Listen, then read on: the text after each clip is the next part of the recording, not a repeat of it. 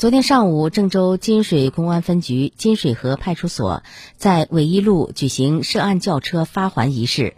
现场发还宾利天越、丰田埃尔法、丰田陆地巡洋舰、奔驰、宝马、奥迪等十辆高档机动车，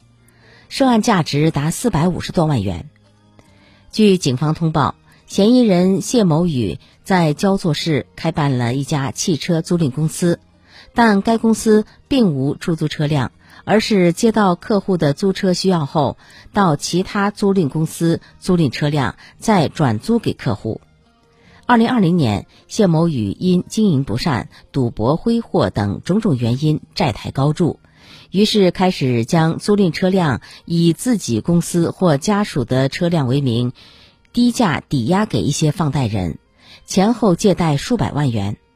这些借款皆用于偿还部分高息和个人消费挥霍。接到报警后，金水河派出所民警立即开展侦查工作，并在郑东新区某小区内将其抓获。经审讯，谢某宇对自己的诈骗行为供认不讳，承认了自己租车后将车辆抵押他人高息借款的犯罪事实。